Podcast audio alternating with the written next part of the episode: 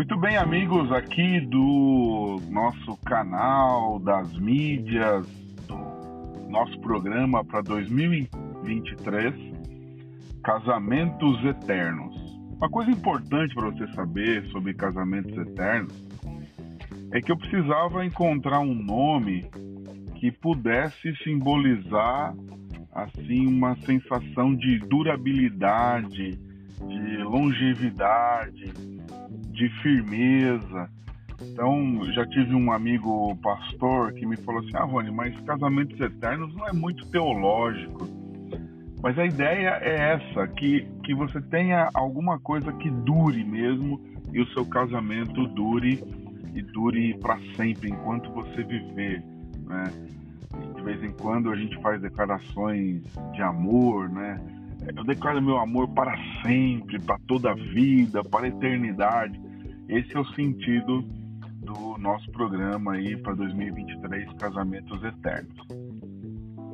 Dentro desse pensamento, eu já convidei alguns pastores para a gente conversar aqui e trazer para você algum conteúdo para você ouvir aí no seu carro, na sua casa, enquanto você lava a louça, enquanto você viaja, enquanto você trabalha. E hoje nós vamos conversar com o pastor Fábio Bentes. A gente já se conhece já há quase 30 anos e agora estamos fazendo algumas parcerias. Ele já esteve aqui em Cerquilho em duas oportunidades.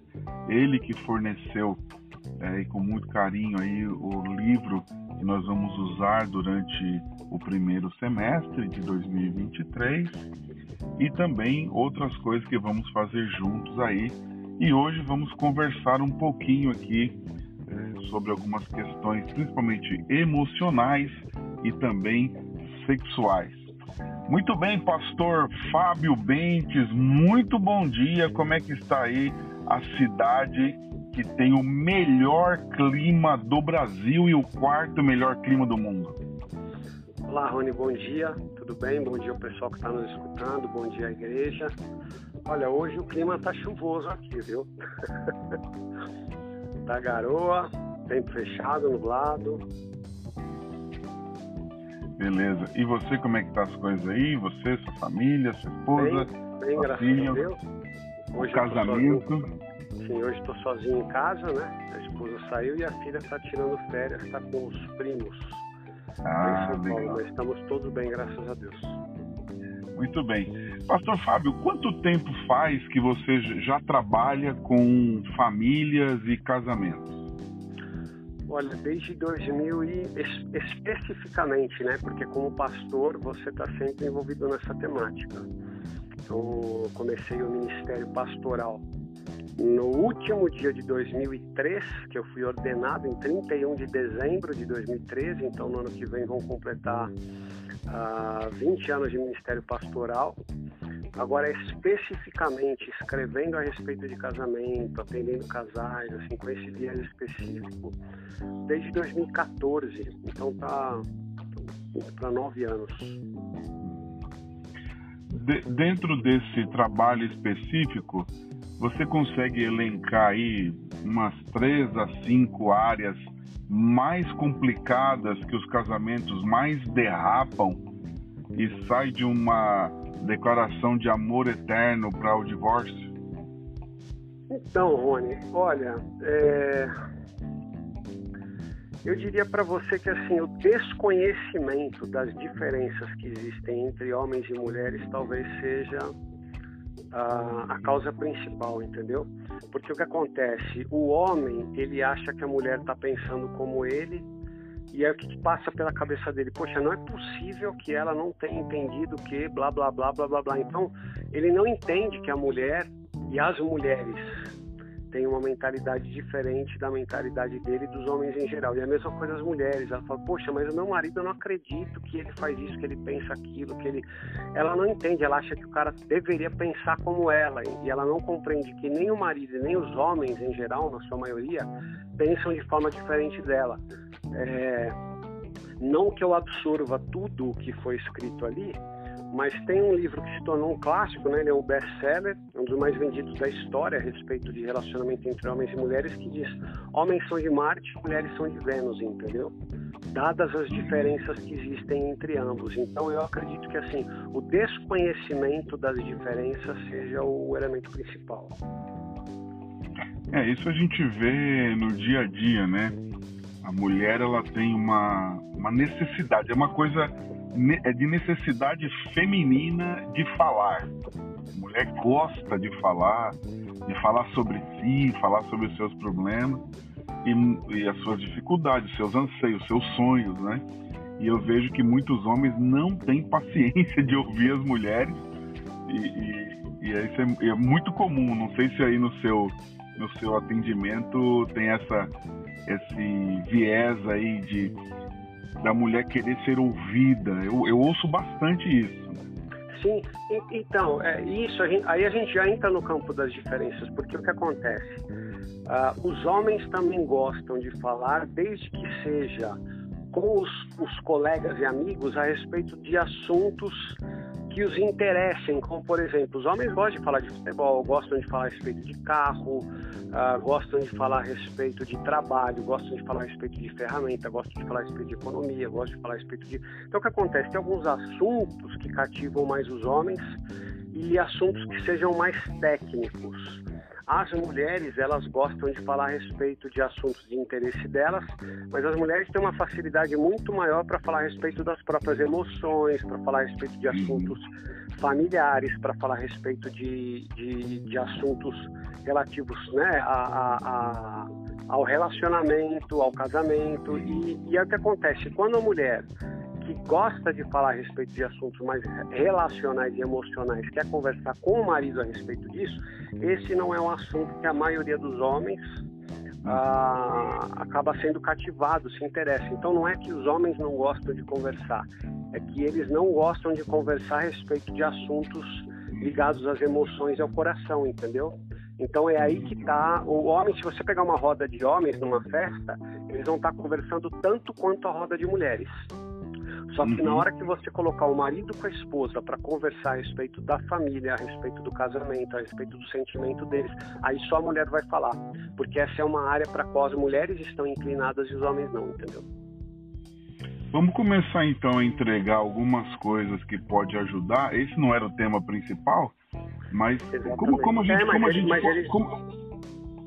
Então, mas vamos, vamos, vamos entregar então uma coisa, como a gente pode ajudar os homens e também as mulheres a encontrar um equilíbrio nessa questão, é, essa específica, de, de falar sobre as suas emoções. Qual a dica você dá para os homens e qual a dica você dá para as mulheres que vão ouvir essa conversa? Sim, ah, de alguma forma, essa temática ela está incluída no que a gente ia falar, né? Ah, uhum. Falar a respeito de saúde emocional e saúde sexual. A, a saúde emocional, ela consiste justamente nessa abertura que o casal tem a mulher querer falar, aí, aí eu falo um pouco mais para as mulheres, né, que gostam de falar a respeito das próprias emoções, gostam de falar a respeito de coisas do coração, gostam de falar a respeito de assuntos do relacionamento, do casamento, do relacionamento delas com outras pessoas, né, com a mãe, com, com os irmãos, com o colega de trabalho. As mulheres gostam de assuntos relacionais. E os homens, muitos homens, não todos, tá? Muitos, eu por exemplo adoro, não à toa acabei me tornando psicanalista, pastor que senta para escutar, então eu, eu, eu adoro falar a respeito de assuntos ligados às emoções. É, eu ah, também. É, então assim, não, não é que fala assim, ah, homem, qualquer homem detesta, não é verdade. Mas muitos homens não são tão dados a falar a respeito das coisas da vida, do coração, das emoções e dos relacionamentos. Então, as mulheres têm uma necessidade maior disso. Qual que é a dica que eu daria para os seus maridos? Uhum. Ah, que, que, que, eles entendam que, mesmo isso não sendo fluente e natural da parte deles, mas que eles entendam que essa é uma necessidade das suas esposas e possam atender a essa necessidade das esposas, porque ah, as mulheres não, não gostariam só de conversar com a irmã, com a, com a mãe, com a vizinha, com a irmã da igreja. Elas querem também poder conversar com o seu marido, elas querem serem conhecidas pelos seus maridos elas querem poder conhecer o marido também. Então, para a mulher, intimidade é isso, é ela saber tudo o que está acontecendo no coração do marido, na vida dele, e o marido poder contar para ela tudo que está acontecendo na vida dele. Então, para a mulher, proximidade e intimidade e saúde no casamento é isso, é ela saber que, ó, meu marido sabe tudo da minha vida, eu sei tudo da vida do meu marido. Então, se, se isso não é algo natural e fluente do marido, que ele trabalhe intencionalmente para poder produzir isso. E aí ele vai encontrar uma esposa mais aberta, mais receptiva. E a gente entraria nessa segunda, nessa segunda parte, né, que é a saúde sexual, já que a gente está falando de saúde emocional e saúde sexual. A saúde emocional é uma necessidade maior das mulheres. A saúde sexual é uma necessidade maior dos homens, porque há algo, há algo fisiológico por trás disso, né? Ah, o que acontece? Um homem normal, ele tem de 10 a 30 vezes mais testosterona do que uma mulher normal. Então a pressão que um homem sente por ter intimidade com a sua esposa, a vontade que ele tem é muito maior e esse é um fator fisiológico, entendeu? É uma questão dos hormônios que estão circulando no sangue. Então, na medida em que ele se apresenta ah, mais receptivo a conversar com a sua esposa, saber como é que ela tá, saber como é que tá o coração dela, se interessar pelas emoções, pelo coração dela, mais ele vai encontrar sua esposa aberta a ter intimidade com ele. Agora, se é, se é, um cara que não quer conversar com ela, não quer falar com ela, quando não se interessa pelos assuntos dela, aí de noite vai, vai dar um beijinho nela, vai fazer um carinho e a mulher não está receptiva, e ele não vai entender por quê, entendeu? É por causa disso, é porque ele não está interessado nas emoções dela. E a mulher vai falar, pô, mas eu quero conversar com você, você não dá bola para mim, você não quer conversar comigo, você não liga para mim, você não bate papo, você não quer saber como está meu coração. Então, essa é uma roda que se retroalimenta. De um lado, uh, o homem sendo receptivo, a uma mulher que quer conversar, que quer abrir o coração, que quer que ele abra o coração também.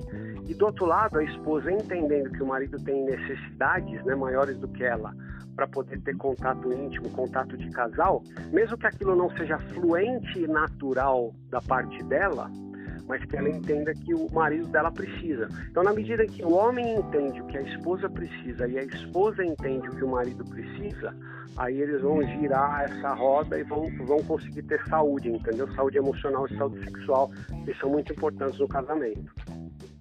Vamos falar um pouquinho especificamente da saúde emocional.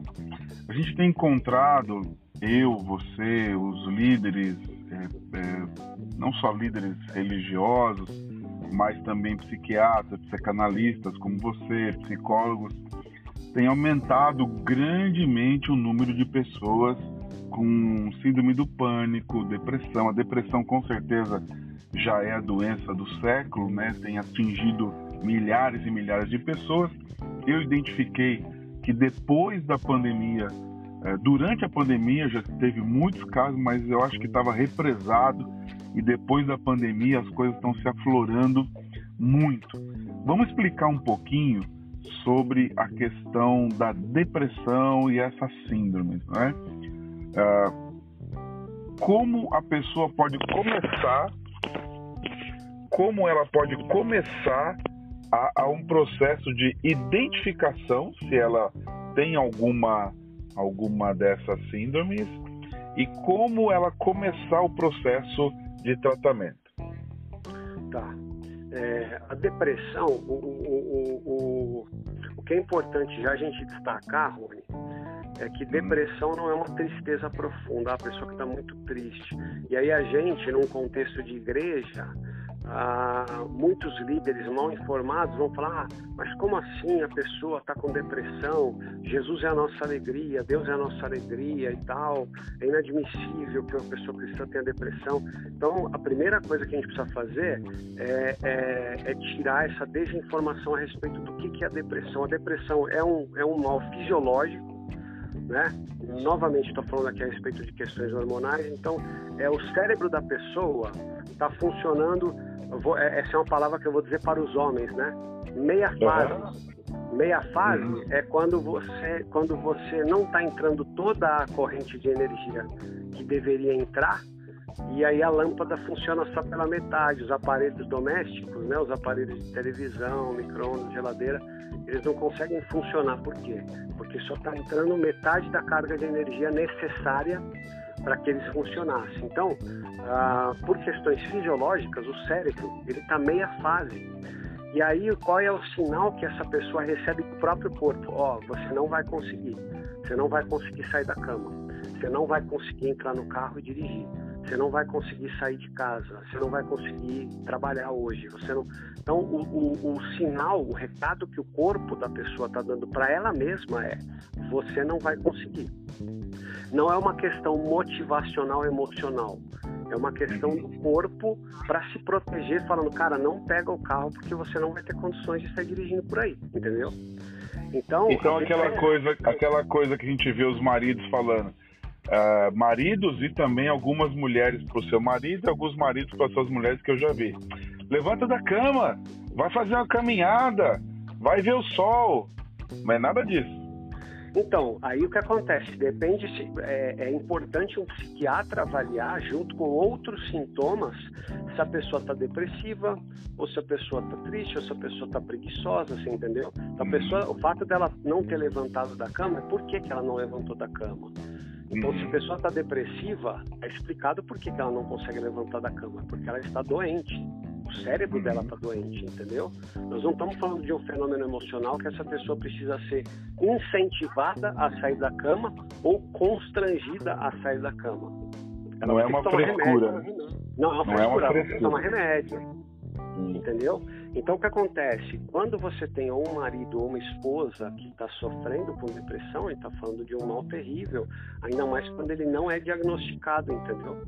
Porque daí a pessoa que não consegue investir na própria família, uma pessoa depressiva, ela não consegue investir na família emocionalmente, ela não consegue cuidar ou do marido ou da esposa, não consegue cuidar dos filhos, ela não consegue produzir profissionalmente, entendeu? Então é uma questão séria, às vezes até ser diagnosticada já foi feito um estrago enorme, entendeu? Já teve casamento que acabou porque um dos dois estava depressivo e o outro não sabia o que, que era. Isso, ah, ele não quer, ou ele ou ela, né? Ah, não quer fazer nada da vida, só quer ficar ah, deitado no, no, quarto o dia inteiro no escuro, não quer, não, não, não quer fazer mais nada, não, entendeu? Então, assim. Bom, então, coloca pra gente, então. Coloca pra gente, então, aí uh, mais é, características, então, dos sintomas para que a gente possa identificar. A pessoa, ela, ela, ela, ela não tem vontade de fazer nada, ela se sente incapaz de fazer as coisas. É, tô falando da depressão, tá? Porque a gente pode ter outros tá, associados. A gente pode ter ansiedade, a gente pode ter síndrome do pânico, a gente pode ter bipolaridade. Tá cada vez mais as, as ciências, né, ah, desse uhum. universo psi ah, estão cada vez mais desenvolvidos, né? A psiquiatria, a psicologia, a psicanálise, cada vez mais descobrindo e identificando novas patologias. Então, assim, é uma pessoa que não se sente capaz de fazer as coisas, ela sente que ela não vai conseguir, a vontade de chorar constante, uma apatia, ela pode estar acompanhada de ansiedade, ela pode estar acompanhada de insônia. A pessoa trabalhou o dia inteiro, deveria estar exausta, na hora de dormir ela não consegue dormir, ela tem insônia, entendeu?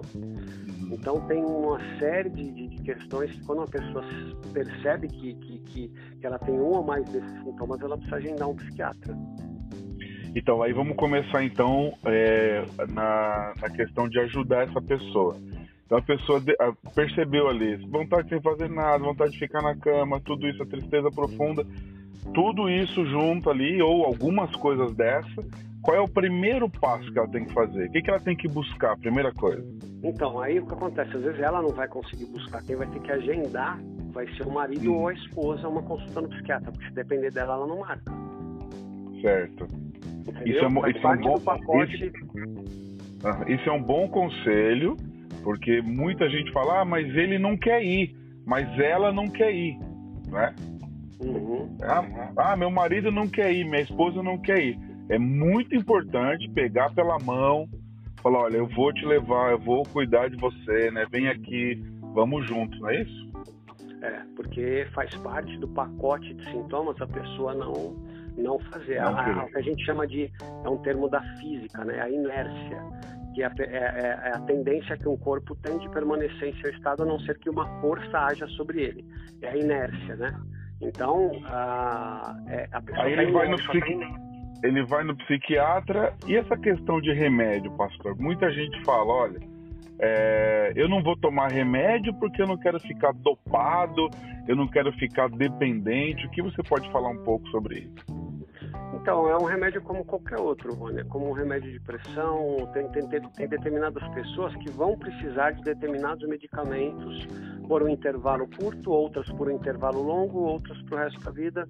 Como, como eu falei para você, médico de, é, remédio de controle de pressão, um remédio de controle de diabetes, um remédio de controle de etc, entendeu? Ainda uhum. existe um preconceito em relação a esse tipo de medicamento, mas muitas vezes, seja para sair de uma crise ou para um controle permanente, o medicamento vai ser necessário.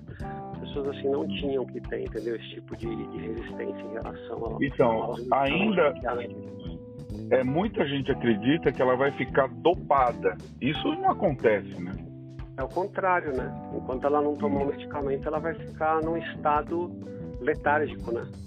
Enquanto ela não tomar o medicamento, ela vai ficar na cama, ela não vai conseguir cuidar da família, ela não vai conseguir trabalhar, ela não vai conseguir dirigir, ela não vai conseguir dormir direito. Enquanto ela não tomar o remédio, ela vai ficar mal. E aí entra o seu trabalho da psicanálise e dos psicólogos sempre estão associados a o, o remédio com terapia ou é só remédio ou só terapia ou remédio, terapia, igreja? Como é que o pastor vê isso? Então, tem caso que é, que é só terapia já resolve, quando é, quando é mais leve, né? Você consegue resolver com terapia. Agora, tem casos que já estão mais severos, que daí o, o, o medicamento é absolutamente fundamental e necessário, e ele vai ser associado à terapia, que é para a pessoa poder falar a respeito de. Porque o que acontece? Às vezes ela entrou numa depressão por um motivo de cunho emocional. Aí sim, já, já não é mais um problema emocional a depressão dela, é um problema fisiológico. Mas aquilo uhum. foi desencadeado por uma questão emocional, como por exemplo, ah, perdeu o cônjuge, perdeu um filho, perdeu ou o pai ou a mãe, ah, já está há X tempo desempregado, desempregada, a pessoa sofreu uma amputação, a pessoa, enfim, tem tanta coisa que pode desencadear então, uhum. quando uma pessoa entra no estado depressivo, quando é leve, eventualmente só com terapia ela consiga. Ah, às vezes, o caso é severo, ela vai precisar de medicamento associado a uma terapia com psicólogo, com psicanalista, enfim, para ela poder entender como que ela chegou naquele estado e ela poder trabalhar no futuro para compreender que aquilo não a matou entendeu? Uhum. Aquilo fez com que ela sofresse, aquilo desencadeou nela uma série de questões, mas ela poder, é, ela poder compreender o sentimento que ela teve, botar para fora, partilhar aquilo com alguém, às vezes simplesmente o fato de verbalizar um negócio que ela nunca tinha verbalizado já vai ajudar a produzir né, um alívio. Então tem muitas, uh, muitos meios pelas quais uma terapia, muitos motivos pelos quais uma terapia vai ser bem-vinda na vida de uma pessoa. Aí não daria para a gente explicar só um, um, uma razão, né? Uh, uhum. Mas, como eu te falei, é, é, um, é, um, é, um, é uma associação né, de medicamentos, terapia, Aí a gente está falando a respeito de, de, de, de, saúde emocional. Agora, tem algo que, que, que Cristo e o Espírito de Cristo vai produzir na pessoa, que é uma outra coisa, entendeu? Que daí a, a, a, o caráter dela sendo forjado à luz do Senhor Jesus, é a ação do Espírito dela trabalhando para que ela vá cada vez mais se parecendo com o Senhor Jesus, ela poder entender o valor das coisas do mundo, o valor das coisas da eternidade. Aí são outras coisas, que às vezes as pessoas confundem aqui, ah, uma pessoa que tem Cristo não fica depressiva, ah, uma pessoa que tem Cristo ela não pode ficar ah, assim ou assado. São coisas diferentes, entendeu? Que o medicamento vai produzir na vida de uma pessoa é diferente daquilo que o, que o culto e a presença do Espírito Santo vai produzir na vida dela. Até porque se um cristão não precisasse de medicamento, como é que a gente. Eu tomo medicamento, você toma? Entendeu? Eu tomo. Quando a gente tem, uma, quando a gente tem dor de cabeça, quando a gente tem. Uh, quando a gente tem, sofre com outros males que não os males do universo si, né? A gente toma medicamento. Ele fala, não, eu tô aqui doente, eu tô enfermo, eu tô assim, eu tô assado, mas eu não vou tomar remédio, eu vou ler a Bíblia. Não, a gente toma o remédio. Por que, que só esse, é, eu tô... esse remédio as pessoas não querem tomar, entendeu? É, eu sou hipertenso, né, desde os dos 20 anos, né, uma coisa de família, né? Então eu não posso ficar sem remédio, eu tenho que tomar. Então, e aí, é, por uma coisa genética que os médicos não sabem explicar, um remédio só para mim não faz efeito. Então tem gente que toma lá o hidrocolotiazida, já resolve. Tem gente que toma o losartana, já resolve. Tem gente que toma telonol, já resolve. Tem gente que toma nodipino, já resolve. Eu tenho que tomar os quatro. Eita! É, tem que tomar, porque o, o, eles descobriram que tem alguma coisa no meu organismo que um só remédio não faz efeito. Né? Então eu tenho que tomar esse combo para poder controlar. E graças a Deus controla, eu não, eu não me sinto mal e tal, só se eu ficar sem tomar, né? Então é isso. É, então, como nossa ideia aqui realmente é esse bate-papo, não é esgotar o assunto, né? Com certeza quem está passando por problemas emocionais tem problemas sexuais quase que imediatamente, né? Então é, é, é, uma das coisas que a pessoa fica sem libido, sem desejo, sem vontade, é, com certeza está muito ligado ali, né? O como que o pastor tem visto os últimos anos aí do seu trabalho nessa área sexual? Qual tem sido as maiores dificuldades? Além dessa que a gente já falou da questão do diálogo, das questões emocionais. Eu acho que desencontro, Rony. Eu acho que mais do que efeitos colaterais, como por exemplo, a maioria da, dos medicamentos antidepressivos, eles, eles afetam a libido, né? Então, quem toma antidepressivo fica com pouca ou nenhuma libido, porque, como eu disse, os antidepressivos eles atuam também diminuindo a libido. Às vezes, uma pessoa que está tratando de depressão não vai conseguir ter uma vida sexual ativa dentro do casamento por conta dos efeitos colaterais do remédio mas, enfim, conversar a respeito disso, né, no, no, no, casamento, marido com esposa, esposa com marido é importante. Saberem dessa informação é importante até para o marido achar que a esposa que toma antidepressivo ah, não quer saber mais dele, não ama ele, não se interessa por uhum. ele. Não, é uma questão, é um efeito colateral do medicamento e o contrário é a mesma coisa, né? A esposa com seu marido, o marido com a sua esposa. Agora, é, eu acho que o maior problema que a gente tem nos casamentos da, da, da, que diz respeito à área sexual, como eu te falei, é o desencontro, entendeu? É a desinformação, o marido não saber que ele tem muito mais desejo do que a esposa, por isso que a esposa parece mais desinteressada, é uma questão fisiológica a esposa saber que o marido tem muito mais desejo do que ela, então não achar que ele tem alguma coisa diferente. Nossa, mas meu marido quer toda hora, entendeu? Deve ter alguma coisa errada com ele. Não é. Só, então, pensa, assim, só pensa nisso, só pensa naquilo. Só pensa, é, exatamente. Então o que acontece? Essa desinformação ela acaba gerando um desencontro. Então, quando, quando a gente fala de problemas de ordem sexual no casamento, na minha avaliação, o maior mal que a gente enfrenta hoje é a, desinformação que gera um desencontro, entendeu? Um desalinhamento de, de, de, de expectativas e de rotina.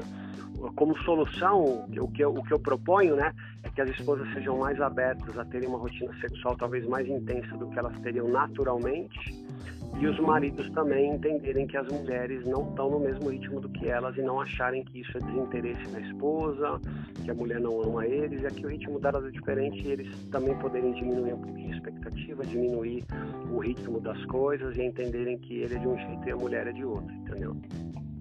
Uma coisa bem legal que eu, eu sei que você conhece esse homem, não sei se a sua admiração é tão grande como a minha, pelo Davi Merck, mas eu, eu gosto muito dele, dos livros dele, do material que ele tem para casais. E eu participei de, um, de uma das vezes que eu ouvi, ele, ele e a esposa, acho que é Carol, Carol o nome dela, né? É Carol, porque ela é brasileira. Carol, Carol é, a Carol. E aí a, a Carol, eles deram um, um testemunho muito interessante de marcar encontros amorosos falou: a gente vai, a, sexta-feira a gente vai mandar as crianças para casa, que eles têm bastante, né? Tem cinco, seis filhos, né? Seis. Então, a gente vai mandar as crianças para casa da avó, vai mandar não sei o quê, e a gente vai ter o nosso momento aqui. E isso eu acho que é uma coisa muito importante, e desde quando eu ouvi isso, eu acho que eu não tinha nem filho ainda. acho que, acho que nem tinha Sara ainda, eu demorei ali quatro anos para ter o primeiro filho, né? Então, a gente sempre prezou por isso. Momento nosso. E você sabe que eu tenho percebido, uh, Pastor Fábio, que muita, muitos casais não cultivam momentos sozinhos, não buscam momentos sozinhos. Então, assim, ah, vamos ali tomar um sorvete, vamos comer uma pizza sozinhos, só nós dois, vamos passar a noite fora, vamos viajar só nós dois, vamos fazer uma coisa só nós dois. Eu tenho percebido muito isso e, e quando você vê ali problemas nessa área sexual, é que o casal ele não tem intimidade na vida e aí não tem, não tem intimidade na vertical, na horizontal, não vai funcionar também, né? É, então, Rony, eu, eu acho essa temática, né? Não sei quanto tempo a gente vai ter, mas enfim, a gente poderia falar muito a respeito dela. Eu acho uhum. importante os casais terem, assim, alguns uh, ah, encontros intencionais, né? Intencionais, uhum. ó, a gente está marcando que sexta-feira a gente vai estar tá junto como casal, entendeu? E aí, uhum. e aí assim, produzir os meios para estarem juntos. E é isso que você falou, manda a criançada na casa da avó, enfim. Uhum. Então, produzir intencionalmente uma situação para que possam ter intimidade com mais liberdade. Ah, por outro lado, o outro lado da moeda qual que é? Que se o casal ficar restrito a esses momentos produzidos intencionalmente, a coisa pode ficar muito espaçada. E aí, aí uhum. o casal vai estar tá alimentando uma, uma, uma, uma dinâmica nociva que é assim, a gente só vai ter intimidade como casal quando a uhum. gente produzir uma situação ideal. E aí o que acontece? A vida ela não é ideal, entendeu? A vida ela é aquilo que é possível, não é aquilo que é ideal. Então eu concordo que às vezes para um casal, você citou aqui né, a rotina do David Mack e da Carol, um, um, casal abençoado, né? E eles tinham seis filhos. Então você imagina como que é para um casal poder ter um tempo para si com seis crianças em casa. É complicado, entendeu? Ah, então o que acontece? Ah, na maioria dos casamentos que não tem seis filhos, tem lá um, dois, às vezes três filhos, ah, de, de, de, às vezes ah, topar e aceitar, isso talvez seja um desafio maior para as mulheres, não para os homens, mas topar uhum. e aceitar que tenham momentos de intimidade uh, menos planejados, mais uhum. assim, mais como é que a gente pode dizer? Fortuitos. É, mais assim, é, é, é, mais, mais espontâneos. Isso, é. Né? Porque às vezes o que acontece? O marido vai procurar a esposa de noite, então as crianças estão dormindo. Aí a esposa pega e fala assim: ah, não, mas as crianças estão dormindo. Poxa, as crianças estão dormindo, você entendeu? Então é assim, uhum. estão dormindo. Se for esperar só ter criança fora de casa para ter intimidade, uhum. o que acontece? Fica muito assim, como eu disse, espaçado, é uma coisa, é uma coisa que a gente, uma coisa que a gente desenvolveu aqui em casa, é, desde, desde a Sara pequenininha. A gente nunca teve, a gente nunca trancou a porta do quarto, nunca trancamos a porta. Mas é, se a porta estiver encostada, fechada, não pode entrar. Uhum. Não pode entrar. Então, assim, não interessa o que está acontecendo lá dentro, não, não importa, você não pode entrar. Então a gente sabe, e, e até agora é assim, que pode ser qualquer hora do dia, se a gente resolver ter um momento de intimidade ali, ninguém vai entrar já aconteceu de baterem na porta na hora, mas elas vão bater na porta. Só que a gente sabe, é, elas entenderam, as crianças entenderam desde bebezinha que o papai e a mamãe têm um lugar sagrado que é o quarto, né? Por que eu tô falando isso? Porque eu quero entrar nessa outra parte que acontece muito ainda, que é de casais que permitem crianças dormirem juntos às vezes por necessidade, não tem outro ambiente, mas eu tenho encontrado bastante casal que tem o quarto da criança, que tem como tirar a criança do quarto e mantém a criança no quarto por 4, 5, 6 anos, e aí o casal perde completamente a intimidade. O que, que o pastor fala sobre isso? Ah, não, você já falou tudo. É isso, o quarto, do casal é o quarto do casal. O que pode uhum. acontecer, para não deixar os pais assustados, é, evidentemente, uma situação que a criança está doente, ah, uhum. passar a noite lá porque está com febre, porque está passando mal, quer ficar com o pai e com a mãe. ok. Então, ou você pode ter o, o, a criança vindo para o quarto dos pais, ou um dos pais pode ir lá para o quarto da criança e colocar um colchão no chão do lado da cama da criança, enfim. Você tem as alternativas, mas para momentos pontuais. Ah, como via de regra, ah, não tem como, porque é isso, entendeu? Vai interferir, pode interferir profundamente na vida íntima do casal e isso vai ter os seus efeitos. Se não tiver o efeito em, em, um ano, dois anos, mas assim, vai ter, você entendeu? Então, vai ter efeito. Vai ter eu conheci, eu, eu, me lembro de um, eu me lembro de um casal que acabou até se separando, que a moça falou assim para mim, é, ai pastor, eu já tô amamentando há sete anos porque teve um, teve um filho atrás do outro, não tão atrás do outro, mas amamentou, o primeiro amamentou acho que três anos, o segundo amamentou mais mais dois anos, aí teve um intervalo de acho uns dois anos, depois já amamentou de novo uns, uns dois, três anos. Então já estava muito tempo amamentando. As crianças dormiam no mesmo quarto, era, imagina uma cama de casal, do lado duas camas de solteiro e, e, tudo junto, assim, é ficava aquela cama King King, assim, sabe? Aquele negócio gigante. E aí eu falei para eles assim, um dia eu fui lá e, ah, nós estamos com problema, não sei o que e tal. Eu falei, mas vocês já viram onde vocês dormem? Não tem como um casal ter intimidade dessa forma, né? Então, é, é, porque assim, eu, eu vou, vou, falar, esse, esse, esse áudio aqui é para adulto, né? Então a gente tem que, a gente pode falar tranquilamente.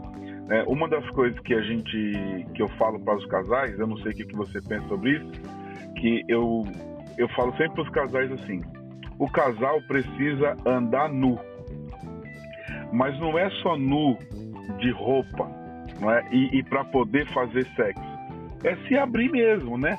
Eu tô ali, a gente toma banho junto, a gente conversa.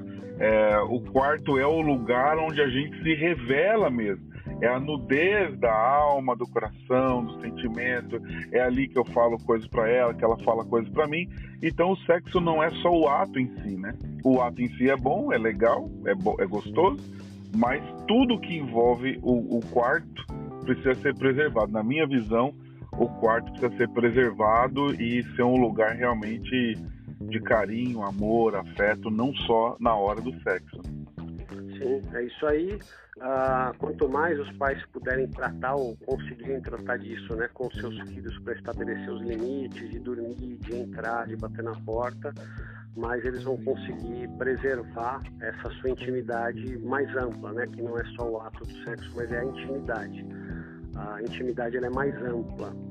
Então é isso aí mesmo que você falou, ela precisa ser preservada porque ela é, ela, é, ela é um distintivo do casamento. Porque acontece, o homem tem outros relacionamentos fora de casa, né? Ah, ele, ele, ele entra em contato com outras pessoas e dentre essas outras pessoas, outras pessoas do sexo oposto. E a mulher é a mesma coisa, quando ela trabalha fora, né? Ela está na rua e ela entra em contato com outras pessoas e outras pessoas do sexo oposto. Então, tem algumas coisas que são distintivas do casamento. Quando você não tem esses elementos distintivos do casamento, então aquele trunfo que o casamento tem para ser diferente, uma relação diferente que o marido ou a esposa tem em relação a outras pessoas, aí o casamento fica igual, entendeu? E aí que ele começa a correr risco. Então, quando você não, aí pensando no aspecto mais simples, até o aspecto mais complexo, quando você não conversa ou não faz sexo em casa, fora, mesmo que você não faça sexo com outra pessoa, mas você eventualmente vai conversar bastante com outra pessoa do sexo oposto, entendeu? E aí que os riscos começam a aparecer.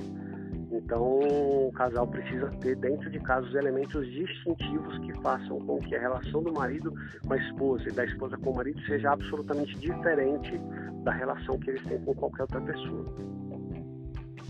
É, isso acontece muito quando quando a gente atende casais que passaram por traição, né? Uma das coisas que aparece é isso. Uh, eu encontrei alguém que me ouviu, eu encontrei alguém que conversou comigo, que entende meus problemas, né? Sim, muitas vezes pela minha pessoa. É, muitas vezes é, muitas vezes é enganando, né? Porque tá tem tem um interesse sim, ali sim, sim, de enganar mesmo, né? E, e acaba se envolvendo. Por isso que tem que tem que em casa precisa ser o local gostoso de estar, mas eu tenho que colaborar, né? Todo mundo precisa colaborar para que a casa seja um lugar bom de estar. Sim, todo mundo tem que ceder. Como eu falei, às vezes uma mulher que acha que a ah, joia, como eu não tenho muito interesse sexual, só conversar com meu marido já vai me atender. Uhum. ela, né, não, tá, ok, você tem só interesse de conversar, o seu marido tem outros interesses, então não adianta você estar tá só feliz porque o teu marido precisa estar tá feliz, senão ele vai procurar alguma coisa fora ou ele vai estar tá mais suscetível, mesmo que ele não procure, mas ele vai estar tá mais suscetível a alguém de fora. E o marido achar que não, para mim esse negócio de ficar conversando, para mim já tem que ir logo para os finalmente, que é o que me interessa. Ok, uhum. o que te interessa são os finalmente, mas você tem uma esposa que tem outros interesses, quer conversar e vocês poderem ter uma intimidade, uma proximidade de alma, de coração. E se você não quiser ter isso com a sua esposa, mesmo que ela não procure fora, tem algumas que procuram, mas mesmo que ela não procure, ela vai estar mais suscetível ao que está do lado de fora, entendeu? Exatamente. Muito bem, pastor. Estamos aqui já há bastante tempo, né? Deixa eu ver aqui, 40, 40 e poucos minutos, 40 e poucos minutos aqui. Uh, tem muito assunto ainda, então a gente nós vamos deixar aqui uma última dica aí para você. Se você está nesse grupo aqui, você então continue aqui no grupo, continue interessado. Muitas conversas como essa vão acontecer durante todo o ano. O pastor Fábio com certeza vai voltar com outros assuntos e também outros pastores vão voltar. Pastor Fábio, deixa aí o seu telefone, o seu contato para que quem quiser ou fazer terapia, ou terapia de casal, ou terapia sozinho, como deve entrar em contato com o senhor? eu vou passar o meu contato, ele é tanto de WhatsApp quanto de Telegram. É o meu número de telefone, 11 98715 1485. Muito bem, então quem quiser falar com o pastor Fábio, fale aí. Muito obrigado, pastor. Deus abençoe. Valeu, Rony. Deus abençoe. Um abraço. É isso aí, pessoal. Estamos aqui então encerrando essa ligação, aqui esse telefonema com o pastor Fábio Bentes. Você fique aqui no grupo Casamentos Eternos. Teremos muita coisa durante o ano. Se você ainda não pegou o livro do pastor Fábio Bentes, fale comigo no particular que você ainda temos alguns exemplares aqui mas também esperamos, quem sabe, produzir mais livros aí durante o ano para atender os casais, tá bom? Deus abençoe você. Esse áudio é exclusivo do nosso grupo Casamentos Eternos. Porém, você não coloque no Instagram, no Facebook, no YouTube, não coloque. Mas se você quer enviar para um casal, ou uma mulher, ou um homem que precisa ouvir é, o que foi conversado aqui hoje, você está livre para fazer isso, tá bom? Deus abençoe você, Deus abençoe a sua vida. Um abraço, tchau, tchau.